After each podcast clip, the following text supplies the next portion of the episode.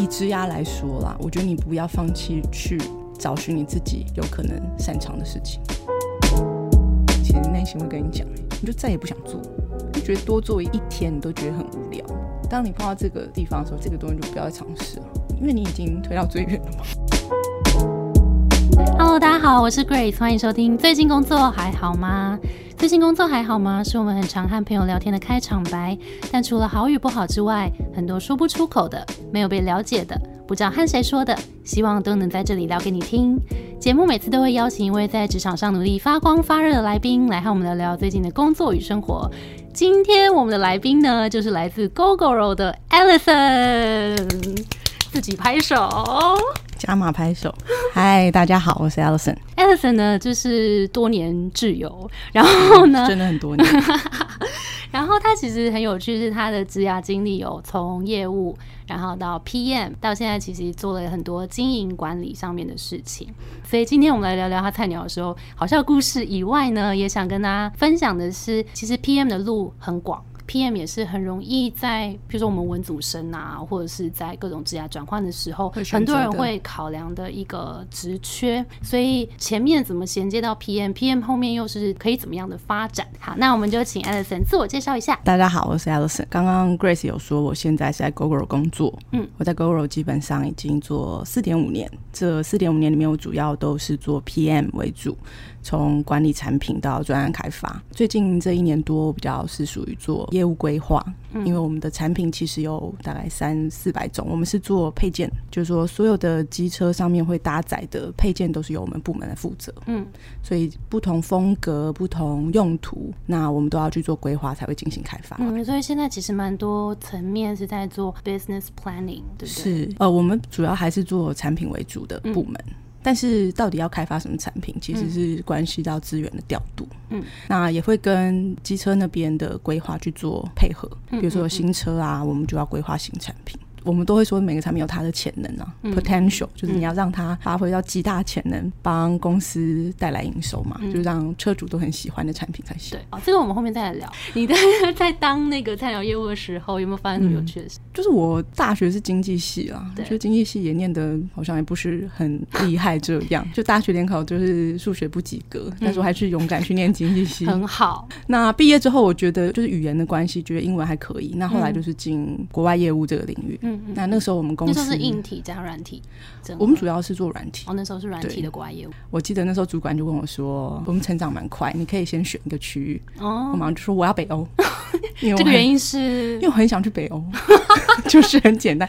年轻的时候想事情很单纯，真的，但是北欧的人都是天使，怎么说？就他们英文很好，所以你不会有那种语言的很大问题。啊然后第二是，我觉得北欧的人均所得是高的，所以以软体这样的价值来说，他也不会跟你杀价。哦，哎，你很聪明。其实，在小时候想到这个是但是我完全没有想到这个，我那个时候只是想去北欧。哦，好，哎，OK OK，这是后来的 find out，所以也就是你的人生中越单纯，你都会得到一些好运。OK OK fine，好，所以那个时候我刚进国外业务这个领域，所以要打很多陌生拜访电话。嗯嗯我记得我那时候是我们欧洲 team 的第一个成员，我一开始的 COCO 名单很长，嗯，我要从巴尔干半岛，在下午四点打到意大利半岛，下午六点再打到英国，再打斯堪的纳维亚半岛电天话哪，。你地理变很好，哎没没错，那时候还蛮酷的，就是你真的是看，我真的巴尔干半岛上面的什么塞尔维亚啊、保加利亚，你都会知道很熟，因为你就会大概知道这个客人在哪里。嗯那那时候打很多陌生开发，其实被挂电话真的不计其数，嗯被英国人挂电话真的是很想哭，为什么他们讲话非常的 mean mean yes？。就是有一次我打电话去说，啊，May I speak to 谁谁谁？他说 Regarding what？呃 Regarding, I want to sell you something. 就当场愣住这所以那个时候真的职场上挑战蛮大的，因为你要突破你自己真的所谓的舒适圈，而哎、且那是你第一份工作，第一份工作那你觉得第一份工作当国外业务是好的吗？蛮好的。对我来说，就是我觉得对人的接触来说，业务它其实是要蛮主动的，嗯嗯，但是你还是要言之有物嘛。所以其实你的条理啊，还有你每一次沟通的主题，或者是要告诉客人、跟客人谈的内容，你要很清楚。嗯，还有你的目的要很明确，比如说你是拿订单，还是说你只是要让他试用？嗯就是说其实每一个客人是不太一样的情况。嗯那那时候其实要大量的出差，但是去一次大概就一个月，就你一个人在北欧要通丹麦、芬兰。挪威、瑞典，大概三四个礼拜，其实也是蛮孤单的。可是这不就是你当初想要这份工作的原因吗？没错，但是我那时候想说可以两个礼拜就好嘛，但是不行，因为老板说。飞一次很贵的、啊，待久一点。哦，好，哎、那你之前一天大概你有算过要打多少的 cold call，然后跟你出去一次你要拜拜访多少国家跟客户？吗？一天可能要打个三十通，啊，也真的很多哎、但是你被挂了大概就二十通，所以你真的能够有效的讲到话的五通啊十通就很其实很多了耶，很多了嗯。那拜访的话，一天至少要排两个 meeting，所以我常常都是早上出发，然后中午就在火车上面吃东西，然后就到下一个城市。一你有没有个国家觉得自己很像拍电影？我觉得我根本就是特务啊！对啊然后有一次我就跟我妈说，我觉得我死在异乡都不会有人知道，因为我一个人在在火车站这样子。那你那时候不是你们除了这种特定拜访，你们应该也蛮常参展的吧？嗯，参展很多，我们通常就是一次的出差会搭配一个国际展。嗯，那个时候主要国际展不是英国就是德国，嗯所以最后一个站就是同时出差几位业务一起在英国或者德国相见，其实很有趣的。很感人。大家就会在旅馆相见，然后就拥拥抱然后说抱流泪就赶快去吃中国餐，赶快去赶快找一个中国餐厅吃饭。应该也是蛮多革命情感。哦，真的。然后我那时候的同事也是害我不遗余力。就 OK，怎么说？呢？因为那个时候还电子化没有这么兴盛啊、嗯所以我们都还是会印一些 flyers 对和 brochure，对，就是。行路。对。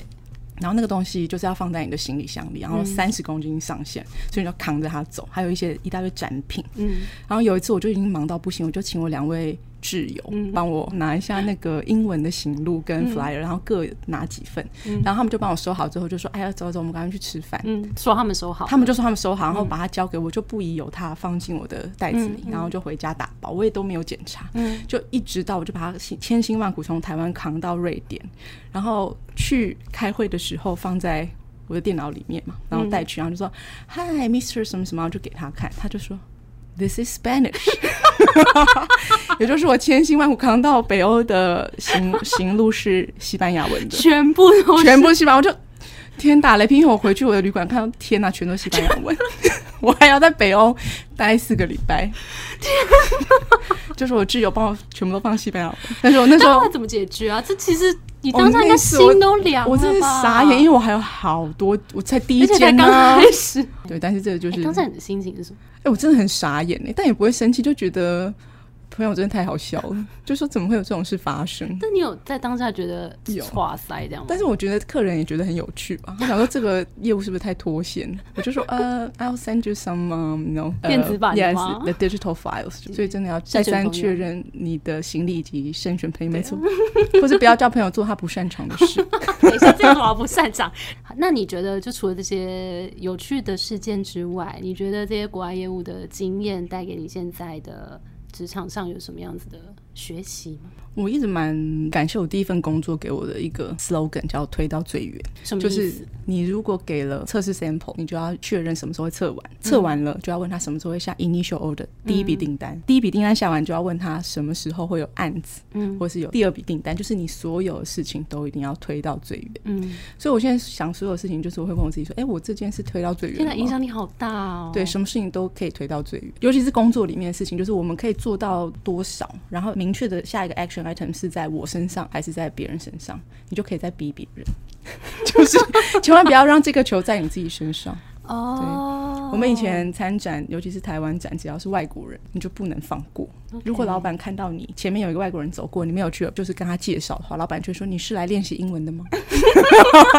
不用去介绍，然后拿订单吗？就是站在这里练习英文嘛，就是。所以我觉得第一份工作就是训练你的整理能力，很明确的目标，然后对所有的混乱的事情可以去做一个 sorting，然后很明确知道自己下一步。那你觉得对于你的整个职涯来说，目前你有想到推到最远的一个代表作吗？我在业务的时候发挥到很多啊，因为你要，你毕竟是要有一个跟客人拿到订单，订单就是最远。那其实进入 PM 的这个领域之后，你很多是协作性的工作。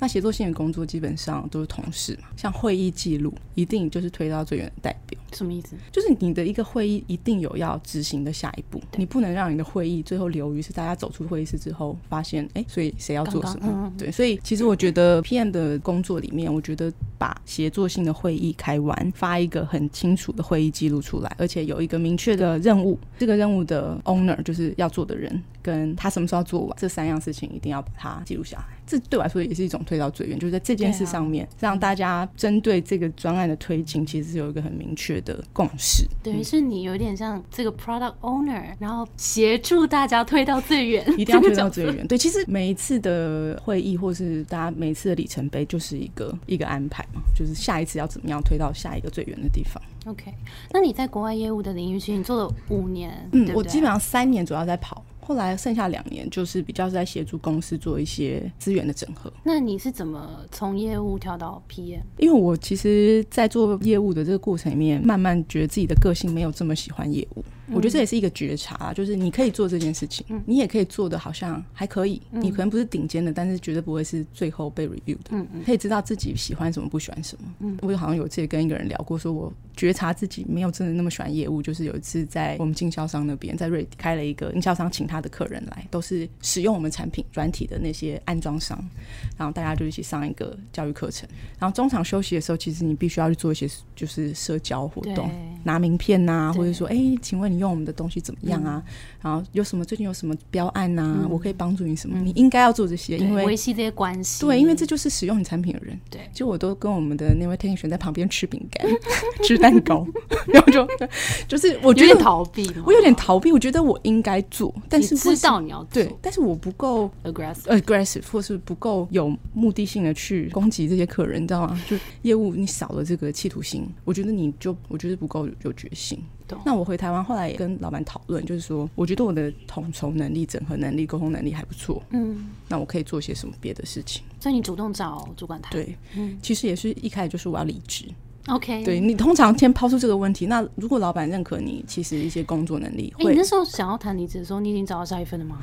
没有啊，OK，想要裸辞是不是？毕竟那时候二十五岁，嗯，根本就没有在管这些啊，OK，就只觉得不太开心。我想要找做点别的，嗯嗯。但是其实你也没想清楚。但主管会问说：“那你想做什么？”那你就要想一想，我擅长什么。对。所以后来有帮公司做一些教育训练的规划。他怎么把你留下来的？那那时候就是说：“哎，那你想要做什么？”那我就提了一些我想做的。我那时候想做教育训练，因为我觉得业务教育训练是很缺乏的。你如果在教育训练上面不够扎实，客人很多问题你没有办法回答。所以其实你很好的是，你在这个等于当业务的时候，你已经做了你说两年、三年、三年嘛。然后你因为当业务，所以你看到很多这中间其实有很多不足。公司如果把这些东西补足的话，会做得更好的机会点。然后又刚好是你觉得你自己擅长的事情，所以你看到这个机会点，然后去媒合到自己的工作能力。然后有点跟主管讨论出来说，哎，那我下一步好像可以来做这件新的事情，有点像是你自己去创造了一个工作嘛。嗯，我觉得其实这也是一个可以思考一下，你可以怎么帮助公司。如果你喜欢这间公司，你看到缺乏的一些什么，那你可不可以做？那个时候还有跟两个同事一起做一些。我们说的 demo video 示范影片，就是因为我们是软体嘛，所以你有操作的教育训练，对，一定操作问题。对，那我们那时候就拍了一些介绍我们产品怎么使用的几支教育影片。嗯，那那时候就让业务很快可以寄给他的客人，所以那时候也做了一些这样子的资源的整合啦。嗯嗯，这是我第一次从业务转到比较是统合资源这样子的工作，我觉得自己可能有些能力是可以集合大家的力量做一些事情，可能是表达能力或者说整合资源的能力。所以才跨到 PM 的。后来我就离开那间公司之后，我就想我下一件事要做什么。嗯，我其实一直对产品这件事有一点兴趣，嗯，又好奇吧。其实以前是业务的时候，你跟产品经理的关系就是他们会 delay 一些 feature，就是产品 delay，然后你就会被客人骂，然后问了之后，就是又得到一个新的日期，可是可能又会划掉。所以我我也想要知道，哎。产品的规格是怎么被制定的？那专案的时程是怎么被确定的？然后真正的专案在执行的时候会碰到哪些困难？嗯，那后来有一个机会是去一间公司的新事业部做就产品企划，所以那次真的是有专案管理，真的是 on site 的经验。嗯，因为有这个履历，我觉得也蛮感谢的，就是让我从 sales 真的碰到 product，对，然后甚至是碰到 project，所谓产品跟专案，真的都有接触到。所以才有机会，后来有 GoGo 的机会才会去尝试。嗯，那你怎么进到 Google 的呢？其实也是一个朋友跟我说有这个职缺啦，是配件。那我就也是有点勇气十足。我那时候的心态只是觉得产品管理其实你可以把它看作是一个集合体啊，就是说你有不同类型的产品满足不同客人的需求。从这个观点去看，嗯，你怎么样去决定要开发什么产品？开发出来它的生命周期，嗯，它可能是你的所谓的 cash cow，就是帮你累积最多最多利润，或者是累积最多营收的产品，还是说它其实就是一个需求度很高，价格是很低的，所以其实它它没有办法去去累积很多的营收，嗯，但它对消费来说是一个很好解决问题的产品，对，所以其实是从这个观点来看每一个产品它的意义，嗯。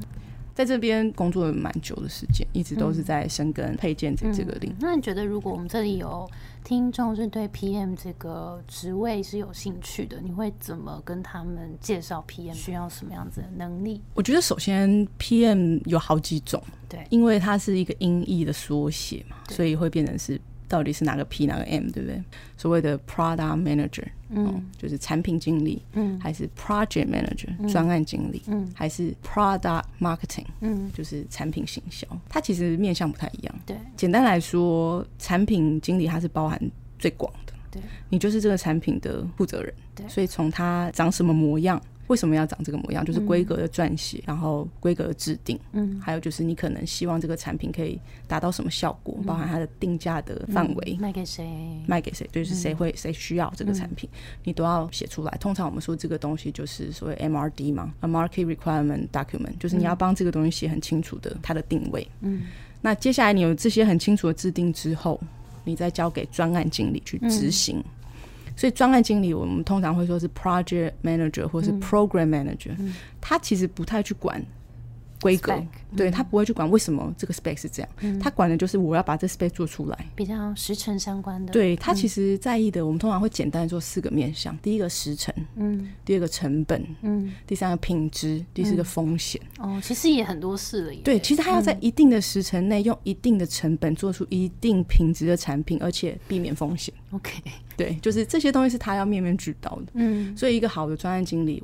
我们常说，一个专案大到一条高速公路，一个水坝。嗯。小到生日派对或结婚都是一个专案，是。但是你的那个要素跟精神是相似的。最直观的就是 PMP 这个证照，嗯，他在教你的就是整个专案管理的范畴。我觉得如果你真的非常想要转职，嗯，然后你完全没有经验，也许你可以考考试弄个证照来证明的决心嘛。你想要走这条路，OK。那我觉得就算是已经有经验的人再去考，其实它是一个加成的效果。所以 PMP 就是专案管理。那最后一个我想讲的就是 Product Marketing 产品型。销，它应该就是在跟所谓的行销 team 接轨的，在产品部门的最后一棒。嗯嗯，它必须是产品 team 里面最能跟行销沟通的，也就是把产品的生硬的规格，嗯，或是特色转化成对消费者的意义，嗯，或是所谓的卖点。嗯，那行销再去用各种沟通的方式去传递给消费者。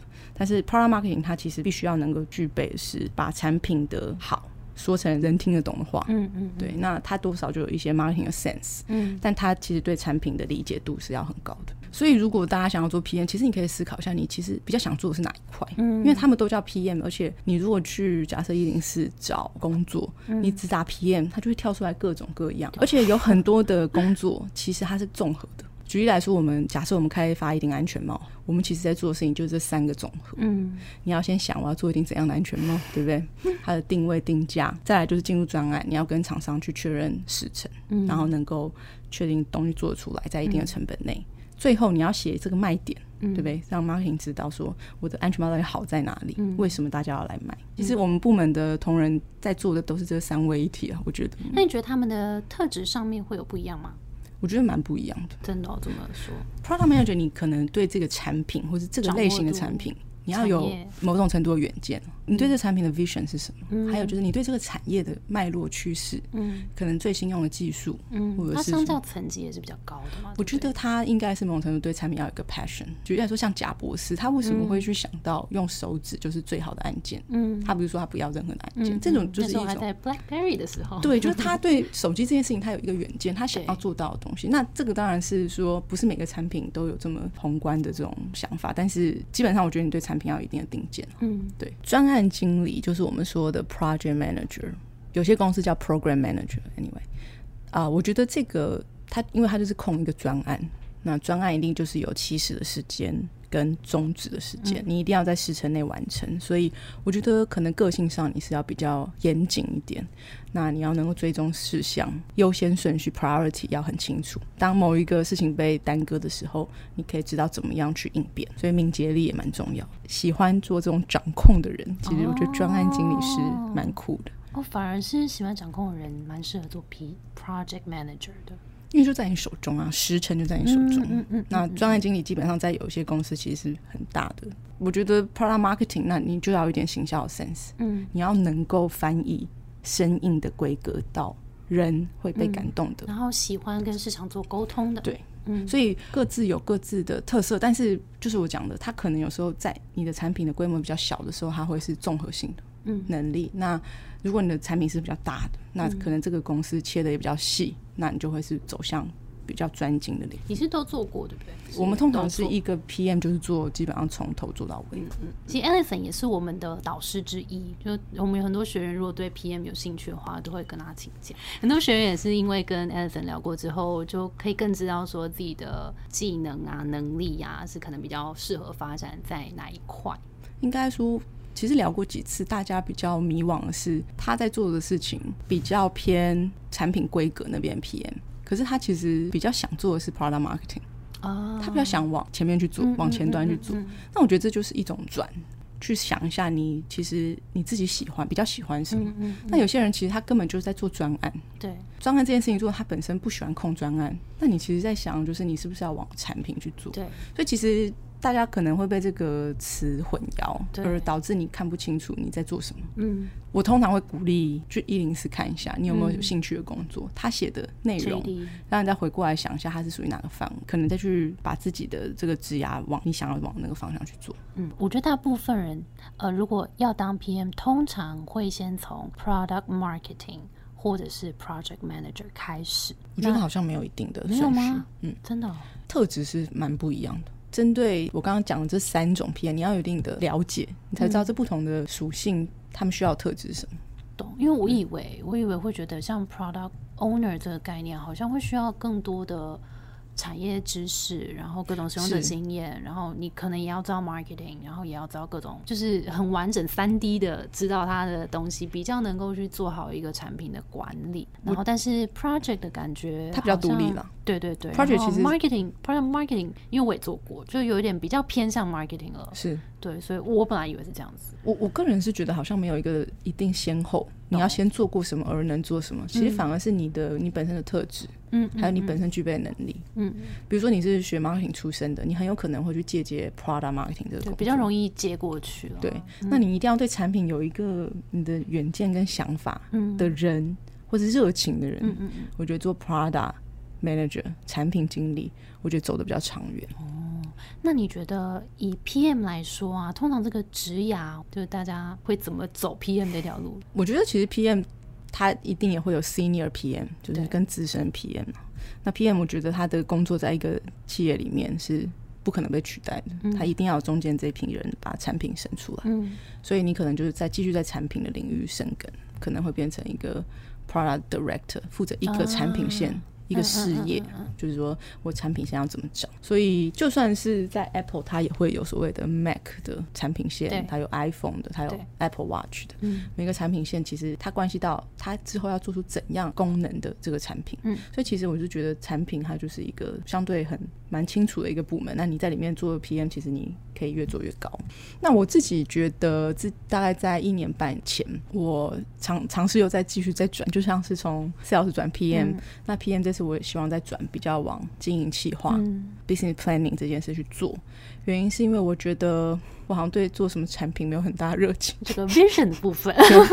那 project manager 有一点点局限，因为我觉得我不是工业工程出身的，所以其实在很多制程里面我也不是那么的熟，还有机构的。能力，我自己蛮喜欢的，是在工作的某一个阶段，我我必须要去做一些业绩的整合，就是我们要知道什么产品卖了多少钱，然后它被什么样的车主需要，嗯嗯，比较商业策略面。因为我去做的这些数字的分析，我觉得很有趣。我们可以去知道每一部机车大概平均会买多少钱的配件，嗯，不同的车款它有不同的表现，对，他他买的东西也不一样，对，所以这就反过来让我们去思考说，哎，我应该要怎么样去规划我们的产品，才能够满足。不同时期、不同车款车主的需求。这个想法就让我觉得，哎，我想要去深耕一下数字的这个研究。嗯所以我我觉得大概就是这个契机，让我们去往这方面去思考。以前你做过的所有的工作，我觉得都可以累积了，嗯嗯，然后帮助你在开发你下一个阶段的职涯嗯路线的时候，其实它都是你的 support 的嗯嗯嗯很重要的能力的来源。嗯，我觉得很好诶。但你会怎么去判断说，我现在应该要再试试看，还是我要去找其他机会？说在，这听起来很老套，但是你其实内心会跟你讲，哎你就再也不想做，就觉得多做一天你都觉得很无聊。都很浪费很烦。。当你碰到这个地方的时候，其实你就应该不要再尝试了，因为你已经推到最远了嘛。也把自己推到最远，就你已经试了，然后但是你已经告诉你自己，我就是不想再做了。我觉得这个好无聊。嗯我真的对业务觉得很烦。那天就是我做完了那一季的目标之后，就发现又要定年的目标，我觉得天哪，又循环了，到底有完没完？我我觉得你自己会知道，或者说其实你本身也可以设一个目标，就是我这个经验我就是要累积一年，嗯我要有这个嗯 ex、一个 experience 或者我要一个 title，嗯。你知道你在为什么忍耐，你就是要跟过去。嗯，但是我觉得，我觉得好像我们自己也要去知道说我们自己最受不了的点是什么、哎，因为像嗯。我自己比较年轻的时候离开第一份工作，好像是我发现就有点像，我明年又要来做计划的嗯时候，我发现跟去年其实差不多啊。那请问一下，我的进步在哪里？就我好像有点在意的是。我不想要做重复重复的事的情事情，然后当他我已经可预测的时候，我就觉得哦不行，所以也许你的工作希望是有不同的变化，对对，不同的但是不是每个人都这样？因为有些人可能会觉得这样蛮有安全感的，就是我我确定我明年就是可能比去年做好一点，但是我做差不多的事情，那我就觉得很踏实。那这样的话，就是这种工作可能是很适合你。对啊，其实你的心态会很清楚，你每天都觉得我有好多事要做，对我每个都好想把它完成。对，也许这个工作的状态就是好的。如果你每天睁开眼睛就是我不想去上班，，嗯对，然后想到就算很多事业是我没有一样想做，对，那 可能就是自己要赶快撤退。那你自己的工作动力来自哪里？我觉得就是目标，我有好多事想完成所。以钱还好，是不是？你一定要讲这么明，是不是？钱很重要，好吗？好拉，钱跟目标，那目标怎么定？我觉得多少还是回馈到自己本身的成就。嗯你因为这个经验的累积，而让你有某种能力的肯定，嗯把你带到下一个你想去的地方。有时候不是很具体，但是你其实，在做现在这阶段的时候，你可能还是要想一下，不是面试有一题就是五年后的你吗？嗯嗯我都觉得这超超好笑的，就是五年后谁会知道还在不在这个公司？对，但是你可能就还是要想说，哎、你真的五年后你需要具备什么能力之类嗯，那你有没有什么道理是你工作之后才领悟的呢？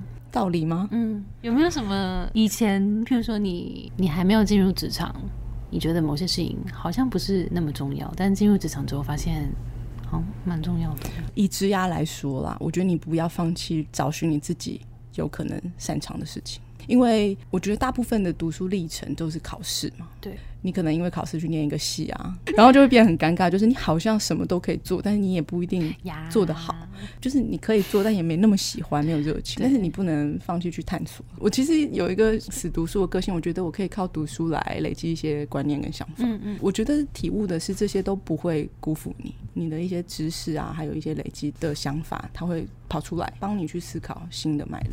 那你自己排除了些什么，然后抓住了些什么？排除了就是你做过的东西，那你没有什么热忱的，例如？比如说我不会再去做业务啊。啊，对吧？那 PM 我也知道自己可能比较局限的能力是什么，嗯那我抓住的可能是我想要，我比较擅长建构一个架构，嗯，流程的架构，嗯嗯，对，然后我擅长把很乱的东西先理出一个条理，真的，然后这个集体智慧，集体智慧推到最远。天哪，听起来好棒、哦！我是不是很会 echo 我自己？你真的很棒哎！我天哪！好，那最后我们给现在二十出头岁的听众们一些职涯上的建议。现在很多领域啊，其实是可以在线上学习的。我觉得你有多一些探索，再去选择会比较好。我觉得年轻最大的资本就是时间嘛，对，所以所以你还有时间去转换，嗯就尽量去做你真的把时间花在你有热忱，而且你可以累积经验的地方。嗯那当你不知道做什么时候，你就去看一看一零四啊，嗯，就看看职缺有什么，然后你找灵感。对，就是我觉得其实这是一个对市场的需求。嗯当然，我讲的不是一些什么设计师啊，或者说一些真的很有创意的工作，嗯。说的就是一般职场的工作，嗯。比如说做物流的啊，嗯。做系统分析的啊，然后做订单呐、其实这些都是很企业基本需要的工作，嗯。但是他们都可以做的其实是很深的。嗯嗯那这些其实都是可以去多问一些年纪比较长的人，他们在做什么事情，然后去了解看看，不用局限自己了。真的，今天非常感谢 Alison 跟我们分享很多三种 PM，他们到底各自在做什么，然后需要什么样子的能力，然后其实很多时候的迷惘卡关，真的要从自己各种机会去找，然后去探索、去实践，然后你才有办法知道说自己适合什么，不适合什么，然后最终这些努力都会累积成下一步。没错，今天非常感谢 Alison，谢谢。我们的节目是最近工作还好吗？希望可以陪你一起把每天过得更好。谢谢你的收听，我是 Between Ghost 的 Grace。我们相信职场不是一个人的战斗，一群人一起前进，绝对比一个人走得更踏实安心。我们会陪着你一起把职涯走得更漂亮。如果你也喜欢我们的话，欢迎订阅我们的 Apple Podcast，分享给你身边的朋友，或留言给我们。也可以到节目资讯栏追踪 Betweenos 的 IG 或加入我们的社团。那我们就下周见了，拜拜，拜拜。